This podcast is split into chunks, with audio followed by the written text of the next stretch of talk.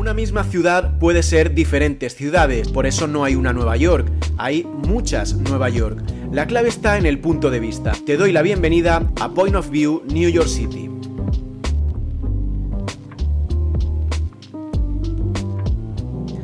La zona cero no es un punto y aparte, tampoco un punto y final. La zona cero es, como bien dice el número, ausencia. Es el origen de una historia sin saber si habrá historia. Aquí es donde se acabó la de muchas personas aquel 11 de septiembre. Ahora, las dos grandes fuentes que ocupan el sitio de las Torres Gemelas intentan preservar su legado.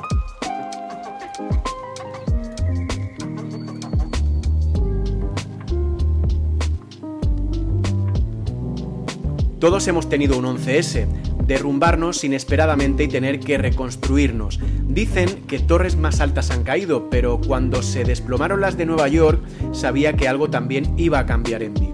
Hasta entonces siempre aplazaba las labores de recogida de escombros, pero te das cuenta de que posponerlo no sirve de nada.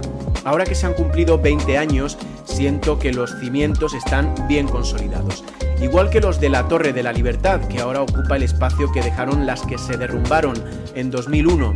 Caes en la cuenta de que ya no hay peligro de derribo y eso te da la seguridad, ahora sí, de plantearte mirar de frente al 11S. Los edificios del World Trade Center se alzan imponentes 20 años después, como si nada hubiera pasado, pero la memoria de la humanidad quiere retener que este fue el epicentro del terror a principios de siglo.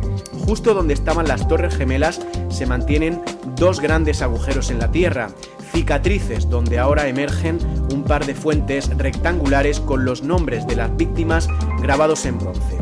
Estas fuentes son agua, silencio y ausencia.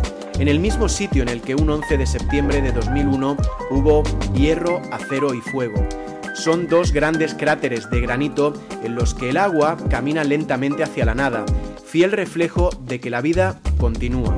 Todo fluye, nada permanece, decía Heráclito, la vida y la muerte concentrados en el mismo punto. Todo fluye, te repites.